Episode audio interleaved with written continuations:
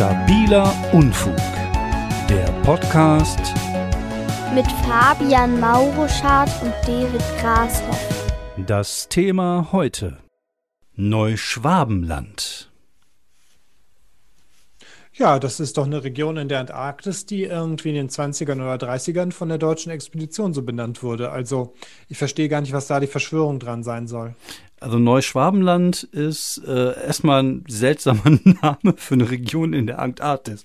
Ich komme ja, da Es gibt Neuseeland. Hallo? Ja, okay. Ist es gibt jetzt nicht, New York. Obwohl, es wird ja sonst. Es gibt Neuengland. Stimmt. Aber man, sonst wäre es wahrscheinlich auch nur Neuschneehaufen gewesen oder so. Ja, das Neuschwabenland ist ja, ist ja das, wo die Nazis, ähm, also speziell äh, die, die Obrigkeit der Nazis, unter anderem auch Adolf Hitler, sich nach dem Krieg zurückgezogen haben, um dort sich ähm, zu sammeln und nochmal einen Angriff auf die Menschheit zu starten, wenn es soweit ist. Ach genau, und zwar mit ihren Reichsflugscheiben. Genau. Weil die Nazis haben natürlich UFOs gehabt genau. und äh, erfunden. Genau, mhm. genau. Die, ja, die Frage. Ja, das Neuschwabenland, ja. die Frage, wie, wie das ja mit der Infrastruktur und Essen und äh, Landwirtschaft und so, das ist alles, die haben genug Essen für 150 Jahre in ihren Höhlen? Also ich mal ohne Scheiß, wer will denn in der Arktis oder in der Antarktis leben? Also auch als Nazi bist du dir da, glaube ich, schon zu doof für. Obwohl, ne, vielleicht, vielleicht haben Nazis Eigentlich, ja, das nicht gerne. wirklich. Ja, äh, rein theoretisch, hm, die Logistik von Neuschwabenland, das ist halt sicherlich interessant, weil wenn du so jemanden glaubst, erfindest, der dann glaubt, mhm. dann kann dir dafür, der kann der dir wahrscheinlich sogar diesen ganzen Müll auflisten und genau erzählen. Ja, wie die, die an Lebensmittel auch, kommen und so. Ja, genau. Es gibt auch tatsächlich ähm, in dem Buch von Iron Sky, das ist ähm, eine äh, ganz, also eine ähm, sehr äh, gute äh, finnische Autorin, Johanna Sinisalo da beschreibt die auch so ein bisschen, wie äh, diese, diese Nazis auf der dunklen Seite des Mondes, äh, wie deren ähm, wie deren Landwirtschaft halt funktioniert. Die ah, haben okay. da so ein paar irgendwie, die ernten da Kohl und Linsen, glaube ich, mm. in so hm. unterirdischen Bunkern und und es äh, wird auch alles recycelt, also alles, also oh. alles. Ah, auch die das Scheiße. heißt, also auch, auch die Scheiße wird irgendwie in diesen Äcker wieder eingeführt und so. Und dann, dann gibt es dann in diesen Propagandaschriften auch so, dass die Leute dann für den Führer kacken, indem sie, wenn sie auf der, äh, äh, ihre Scheiße dem, dem, dem Führer geben. Das ist halt so eine wunderschöne äh, Passage, weil die passt so ganz genau, also die passt wie Arsch auf Eimer. Ja, ja gut, das, das wissen wir aber spätestens seit der, seit dieser äh, Watney-Film mit dem Typen, der da auf dem Mars gelandet ist, der auch auf genau, seine Kartoffel geschissen, der Marsianer, genau, das, äh, so ist das halt der Weg. Ne? So kannst du im wenn du irgendwie auf einem fremden Planeten bist und du musst da irgendwas äh, düngen, das äh, Satz so etis, aha, aha. Egal. Auf jeden genau, und so ähnlich funktioniert das halt auch dann wahrscheinlich in Neuschwabenland. Das Ding ist halt nur, man fragt sich, was machen diese Nazis da? Sitzen die dann den ganzen Tag rum? Sind die jetzt mal irgendwie so weit, die Erde jetzt wieder neu zu erobern? Jetzt frag äh, dich mal, warum es nicht mehr so viele Eisbären gibt. Oh, ähm, Keine Ahnung, aber man kann das ja mal in den, in den Raum werfen. Vielleicht sind die, wir können ja zumindest zur Not mal den Nazis einfach die Schuld geben daran. Ja, ich, ich glaube, das ja, ist. Ja, dass es an der Antarktis keine Eisbären gibt, das stimmt. Ich glaube, es wurde noch nie ein Eisbär in der Antarktis gesichtet. Ja, es wurde noch nie ein Nazi-Eisbär gesichtet. Hm, ja, da hängt das irgendwie zusammen. Auf jeden Fall, ich. ja. Aber ich bin ja, ich bin ja, ich, ich vermute ah. ja tatsächlich, dass die irgendwann gemerkt haben, Arktis, boah, scheiße, hier ist auch nichts los, hier ist auch abends nicht mal hier und so. Und dann haben sie sich gedacht, okay, wir machen jetzt einfach ein Loch in die Erde und ziehen uns in die Hohlerde zurück. Weil die Hohlerde ah, ist ja äh, die nächste Theorie, die wir jetzt in, im Laufe dieses, äh, dieser Folge äh, begutachten können. Ähm, ich glaube, das ist auch so ein Ding, es ist so eine Reminiszenz an den 1920er oder so. Ich weiß nicht, ob das noch so ein Ach, das glaube ich schon äh, ein bisschen älter. Ich glaube, ja? das gab es doch schon mit der Reise zum Mittelpunkt der Erde von ähm, Jules Verne. Oh ja, wie, warum, warum, warum habe ich diesen Namen vergessen? Nur Peter ähm, Fernus. Genau. Der, der Julian Fernus war das. Das klingt wie so ein genau Alkohol. Der. Julian. Mach mal den Julian Fairness ah, für dich. Schön so Julian Fairness aufmachen. Ja.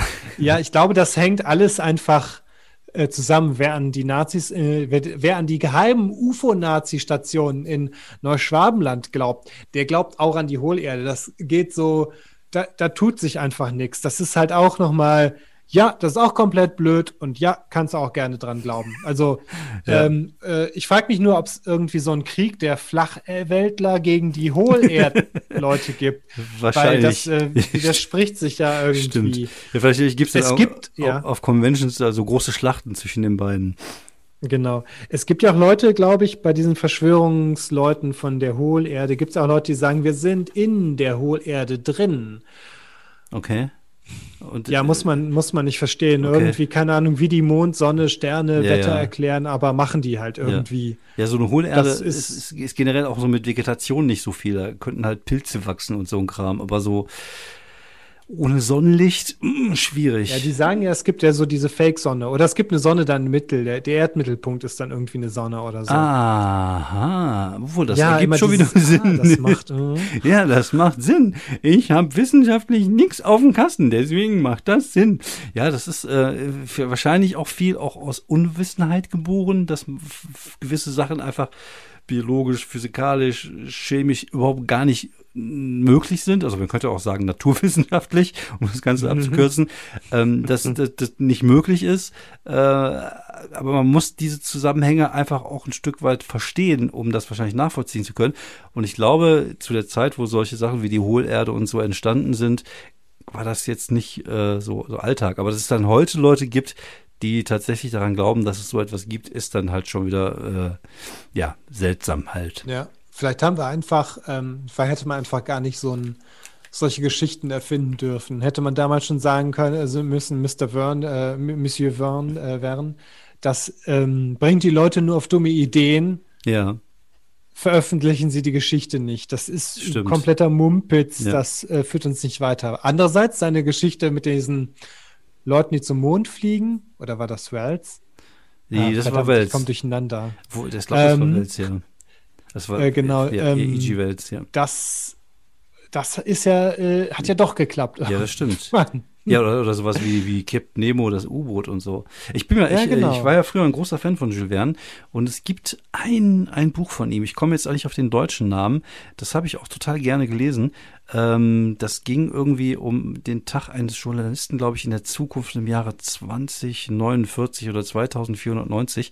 Ich glaube, ich müsste mir das nochmal raussuchen und mir das nochmal durchlesen, um einfach mal zu gucken, äh, was davon jetzt so einigermaßen mit zutrifft, in Anführungsstrichen, weil woher sollte der Typ das wissen? Der hat 1800 Schlag mich tot gelebt. Aber das, das spielte äh, damals in der Zukunft. Das war sehr, es waren so seine Zukunftsvisionen sozusagen.